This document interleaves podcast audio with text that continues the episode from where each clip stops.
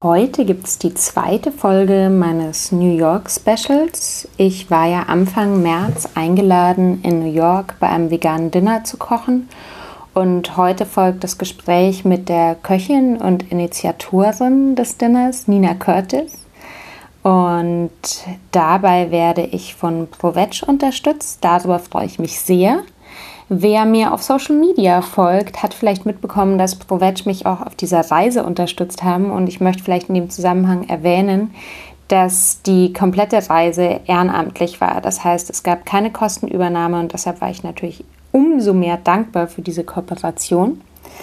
ProVeg ist die erste international tätige Organisation, die sich für pflanzliche Lebensweise einsetzt. ProVeg ist aus dem ehemaligen Vegetarierbund Deutschland hervorgegangen, den viele von euch wahrscheinlich als WEBU kennen. Die Vision von ProVeg lautet, das Streben nach einer Welt, in der sich jeder für genussvolles und gesundes Essen entscheidet, das gut für alle Menschen, Tiere und unsere Erde ist. Sie verfolgen das Ziel, den weltweiten Tierkonsum bis 2040 um 50 Prozent zu verringern. Aktuell gibt es Provet schon in den Niederlanden, in Polen, Spanien, Südafrika, Deutschland und im Vereinigten Königreich. Darüber hinaus gibt es Bestrebungen, die Aktivitäten auch auf China und die USA auszuweiten. Das wird echt immer mehr zu einer internationalen Bewegung und das finde ich sehr cool. Aber was machen Provetsch eigentlich genau? Die machen eine ganze Menge. Die sind politisch tätig, nehmen Einfluss auf Fragestellungen und Gesetzgebungen rund um vegetarische und vegane Produkte und Ernährungsweisen auf nationaler, europäischer und internationaler Ebene. Aber Provetsch bietet ein breites Dienstleistungsangebot an, auch für die Gastronomie, den Lebensmitteleinzelhandel sowie für Gemeinschaftsverpflegung. Dazu gehört zum Beispiel, dass Provetsch Unternehmen unterstützt, die fleischfreie oder rein pflanzliche Produkte herstellen oder auf tierfreie Rezepturen umstellen wollen. Außerdem schult Provetsch Küchenchefs, die vegetarisch-vegane Gerichte auf die Speisekarte bringen wollen und unterstützt sie bei der Implementierung eines gesunden, pflanzlichen und klimafreundlichen Angebots. Ein Projekt, das ich besonders cool finde, ist die Aktion Pflanzenpower, das Kindern an Schulen zeigt, dass Gemüse viel mehr sein kann als bloße Beilage. Meine Rede.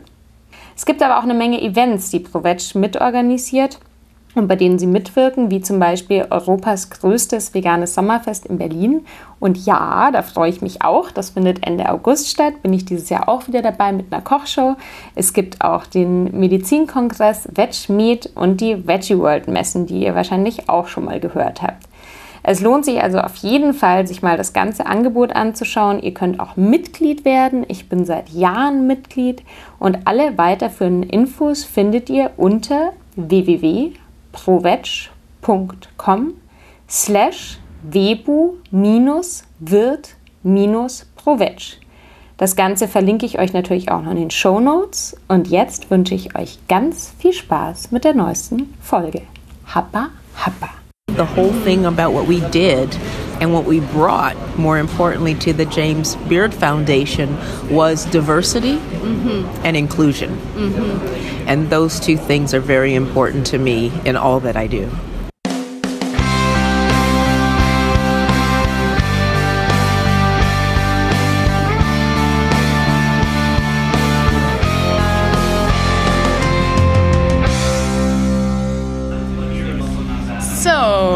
Ähm, ich bin immer noch in New York und ich sitze hier im äh, Dr. Smoot und trinke einen total gesunden äh, Kakaoshake. Und mir gegenüber sitzt äh, Nina Curtis, mit der ich gestern Abend die Freude und das große Vergnügen hatte zu kochen. Und wir werden jetzt auf Englisch uns weiter unterhalten und wir legen einfach mal los. Nina, it uh, was my very pleasure to finally meet you after you invited me a few months ago to uh, cook with you and many other amazing women at the James Beard Foundation. It happened yesterday, and I'm still overwhelmed by everything that happened. Um, okay, where to start? Maybe you just say, uh, how was it for you? Well, yesterday was pretty magical. I think I said this last night, and it's surreal because we're in it and it's real lifetime. You don't have time to absorb it, you know, like today. The, the morning after, I always say you're not hungover, but you're like overwhelmed and you're trying to say, did that really happen? And oh my gosh, the months that I worked to put this together, especially reaching out to women as yourself that I didn't know, mm. but that I felt I knew because we had a common thread. So for me, it was very magical. It brought women together globally on International Women's Day. You know, I couldn't fathom thinking, okay, I'm going to grab some women in the States and we're going to do this dinner. I'm, I'm a very global thinker.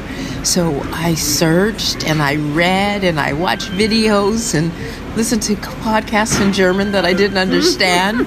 but I think um, universally we feel energy, and that's all I need to understand.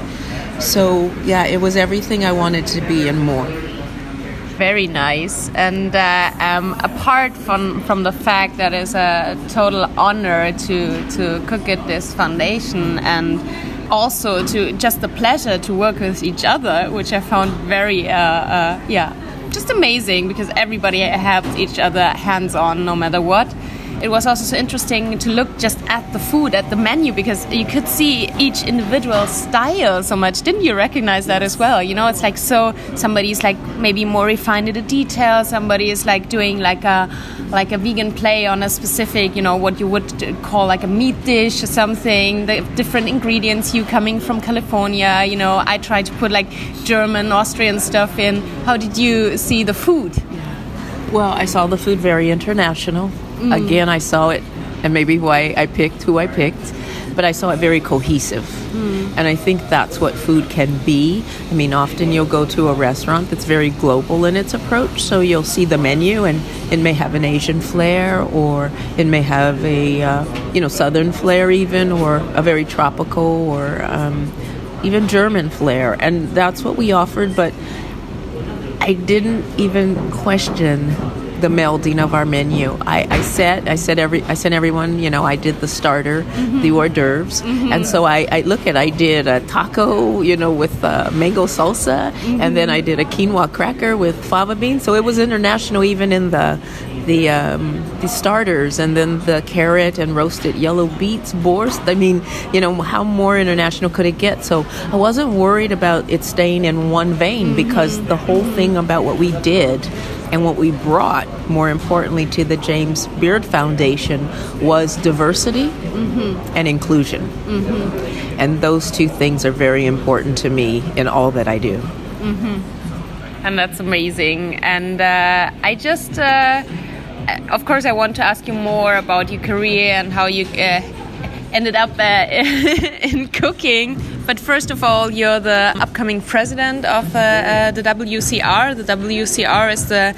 uh, Women's Chefs and Restaurateurs um, yeah, organization, which has been founded in um, the US uh, in 1993, I think. 25 years. Yeah, 25 years ago. Crazy. So that's a big uh, uh, step for you as well. So I don't know where to start. Do you want to maybe tell our listeners a little bit like how you got into the whole cooking thing?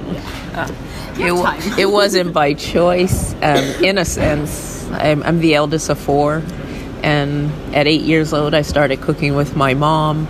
You know, so, so it was like, okay, this is what you do. Women cook. Oh my gosh, International Women's Day. you know, we can do so many other things, but I don't think cooking as a woman should be a negative. Mm. I, I think we have the power to nourish the world. We have the power to heal the world.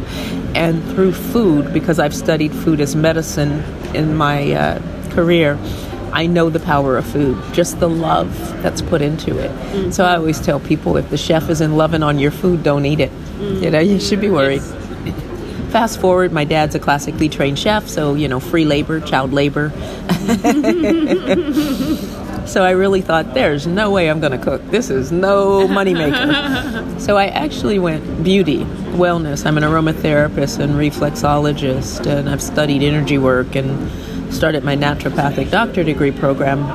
But within that, I found I'll talk till I'm blue about you need to eat healthy food or you need to, you know, eat plant-based food. And so I said, no, I, I need to take what I what I've had as a gift and cook for people. Cook. Let cooking be my talk. Yes, yes. Let cooking be my uh, advocacy, and let cooking be my ministry. So I actually have been vegan 18 years, and I was naturally bodybuilding competitively. Mm-hmm. Yeah, I wanted to ask about that. Yeah, because So, that's okay. It, it, it's No, no, it's no. key to Yeah, yeah, this process because my body stopped in like midstream. I competed 10 years, so now 18 years ago, and my body just one day literally did not want protein. I was going, what am I going to do? You know, you have to have animal protein to build muscle. Mm-hmm. And I was winning competitions. So and this back then it was not, you know. Now these days athletes uh, are on a plant-based diet, and you know so much about it. you know so much then- the science wasn't there Yeah. the food wasn't i mean yes plants are always there but the accessibility Mm-hmm. the the convenience wasn't there so i had to dig deep and i'm never afraid of that Mm. and i did and then like you've said my Mm. performance improved that's all i needed i felt better Mm-hmm. i thought i looked better people were saying what are you doing that's different you Yeah, know did you have a facelift? I'm like oh come on i'm so young. What are you talking about? Um, but hey you know if it can make you look like that that's powerful. So i don't do anything halfway. Mm-hmm, mm-hmm. So with all the knowledge and the ability to cook and i have an mba in business from pepperdine university in malibu and I, I look at everything the same. Okay well i've got to go to culinary school. I mm-hmm. knew how to cook but I went to two culinary schools, one Living Light Culinary in Fort Bragg, which is all raw vegan. So I was raw vegan three years, and that was wonderful.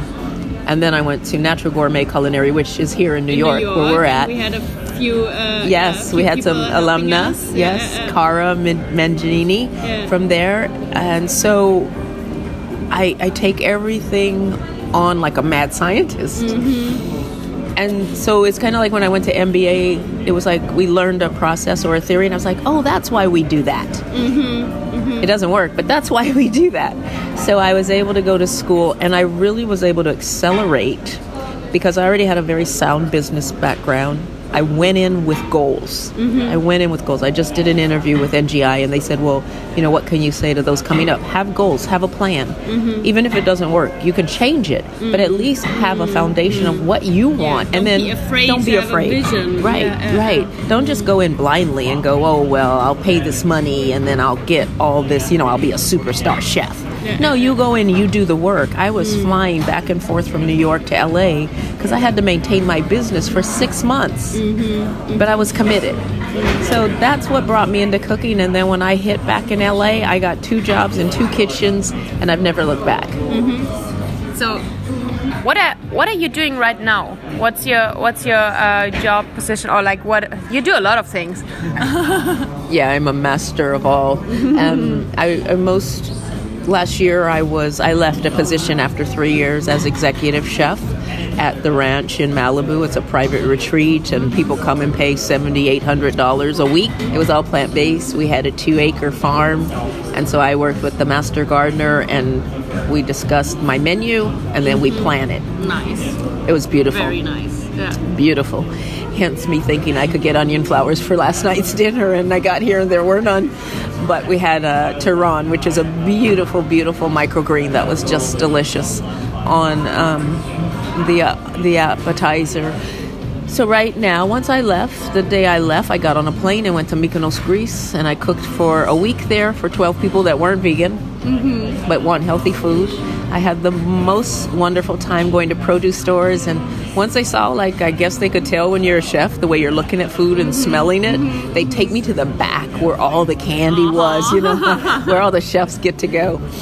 And then I came back home. I, w- I had to stop in London, and I just said, "Okay, Nina, what do you want to do when you grow up?" and I wrote out my list, my goals, and I have a five year plan. Mm-hmm. So the five year plan, five, seven years, depending on the turns you have to take and, and be mm. flexible, is going to be to have a retreat. Mm-hmm. It's been longer than five years, but it's coming into its own. And people will come and they will work in the garden. Then we'll come in the kitchen and we'll cook from scratch, from local, from sustainable, from organic, biodynamic, and then we'll sit down together and eat. And I want to come as well if you have that retreat. Yeah, that sounds amazing. And I like, yeah, I mean, like we have so much in common in that sense, you know, the farm to table thing and this like uh, regional stuff. And I, I also found it so interesting yesterday, as I, as I already mentioned, to see, of course, you live in California, so you have like a complete different uh, palette of what you're using compared to what we have now in Germany. And I was trying to put that into my dish as well. It's, uh, it's richer, it's more exotic, you know, compared to um, Middle European uh, um, harvesting. Okay, I want to I want to get back to something that you mentioned in our podcast interview um, that we had with One Green Planet a few days ago, where we were talking because I think we should also in that context talk again about women in gastronomy. And you made this quote about uh, I don't want to quote quote you wrong, but was something like uh, getting on it, like um, oh, we show up. Yeah, like showing up. Yeah, can you can you maybe repeat that for my listeners? No, I, I think you know the thing about women are the future what happened? We just landed on the planet, like some aliens. I mean, we've birthed life. We all know that. And I think that, like anything, there's trends and there's movements and there's timing, and timing is everything. So for me to hear someone say, well, women are the future, okay, but we're now we're right now we're sitting here together we showed up this morning mm-hmm. after 11 16 18 hour day yesterday it doesn't matter when you're driven when you're committed when you have a passion for something you show up and i think that's one of the most beautiful things that happened last night. We all showed up. We may not have known exactly what it was going to be like, but we had, I would imagine, I, I know I did, we had this innate feeling that it was going to be great. Mm-hmm. And we want to be a part of it. Mm-hmm. And I think that's what women do really beautifully, um, synergistically, and collaboratively. It's okay to have differences and agree to disagree. I'm never afraid of that but there was such respect and such love.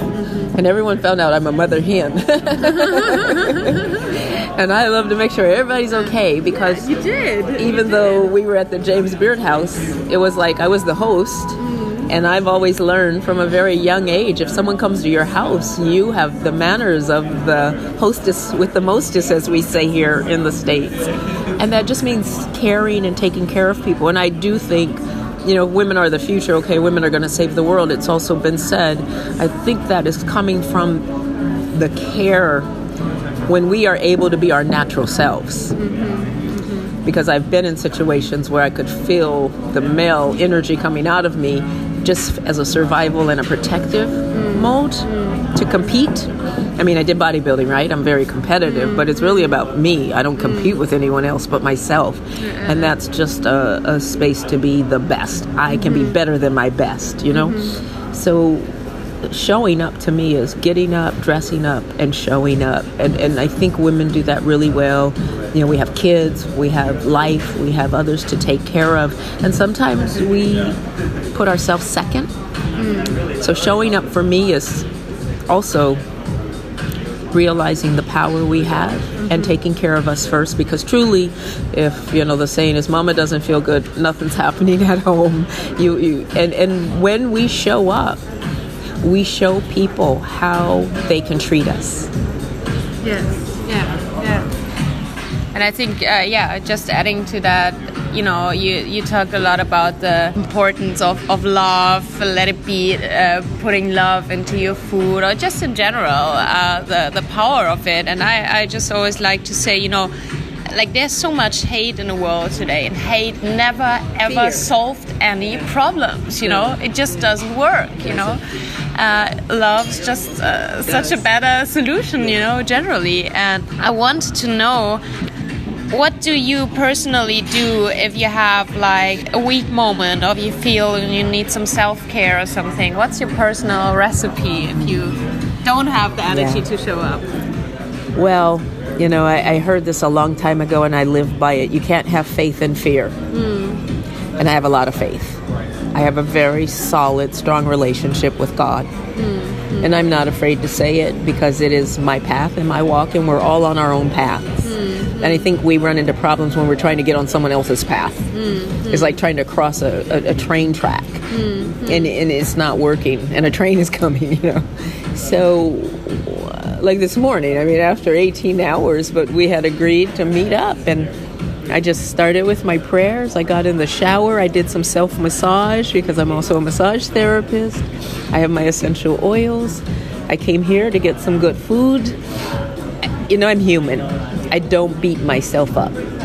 That's what I think uh, gives me that extra energy to go forward when you don't feel like it. I mean, when you're a bodybuilder and you have to be in the gym at five o'clock, I can remember one morning just not feeling it. I had gotten in late and you know, I'm up at, at the gym at five, and I called my coach about maybe like four thirty, and I said, "Oh, I'm not feeling. I don't think I can make it." He says, "I'll come pick you up." I couldn't get out of it, and he came and picked me up. So again, I showed up, and once I started going, even though I wasn't feeling good in the moment, I started feeling better. Mm-hmm. So I always remember that experience. So if right now I have a headache or if right now I don't feel like it, I just say push through, Nino, push through. So I think that's just the self kind of uh, self love for myself. But I do know when enough is enough. Okay, I yeah, do yeah, know yeah. when to say no. So important. I do know when to say no. I mean, you know, in the culinary world, 16 hours in a kitchen is nothing without a break, maybe a bathroom break. So I have to be mindful because even though I'm cooking vegan, healthy mm. food, and especially when I've worked at retreats where you're giving so much care to others and they mm. can, you know, we call them human vampires. Yeah. They don't take your, they take energy and they don't even know it, but you're so giving. And I think that's another thing women are. We have a lot of love we're giving out and nourishing, and people are attracted to that naturally in a world that they don't get that today. Yeah, yeah, you walk down the street and someone won't even make eye contact with Yeah. you. And if you, Smile at yeah, you, smile at you. So I smile and make eye contact, and then they look at me like, "What are you going to take?" You know, they tighten up their you? purse. So for my self care, I, I love reflexology.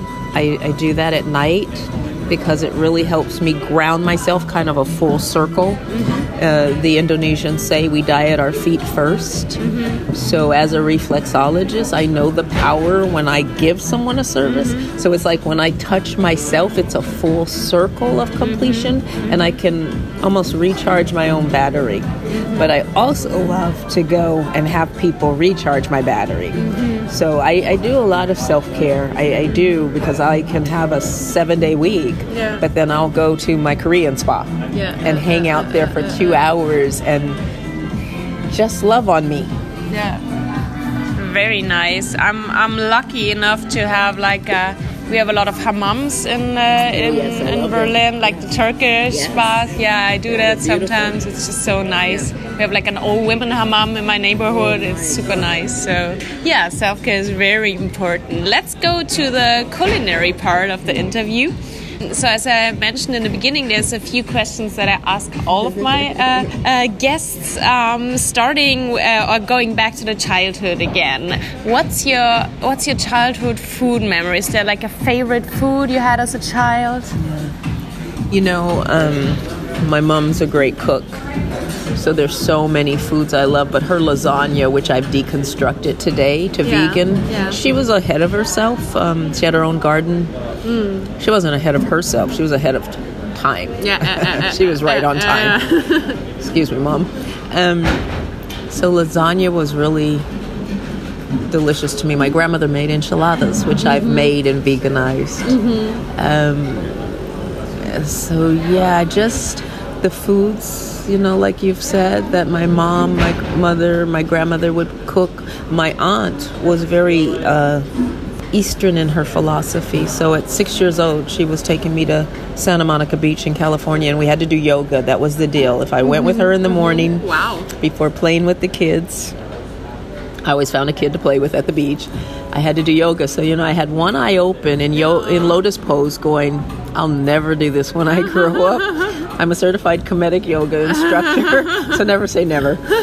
Um, but my favorite foods, yeah, would be those things that I was able. Oh yeah, my mom and I would make. Again, this is not the vegan part of my life, but I'd go fishing with my dad, mm-hmm. and my mom and I would make chicken with Lay's onion, sour cream, potato chips, and we'd crumble them mm-hmm. and roll them in the egg and then bake it. Mm-hmm. And so those memories of cooking with my mom and the foods we cook, those are the things mm-hmm. I still cook today. Mm-hmm. Mm-hmm. So, uh, getting to cooking today, what's what's your I mean, I know it's very hard to answer for most people. What's your favorite food or what's your comfort food? What's to cook? Yeah. Yeah, to cook. I go between. Yeah. Get cooked, maybe. Yeah, yeah. Also? I love Mexican food. Yeah. I love yeah. enchiladas. I love tacos. I love tostadas. And, and I do those things well. I love lasagna, Italian food. I mean, who doesn't love Italian food? And then I really love um, Thai food. Mm-hmm. So I love making Thai food, and I do a lot of that. I use kelp noodles and mm-hmm. all the flavors, you know, lemongrass and basil that go with Thai. But I went to Senegal last year and I cooked for two weeks, mm-hmm. and it was through the West African Research mm-hmm. Association.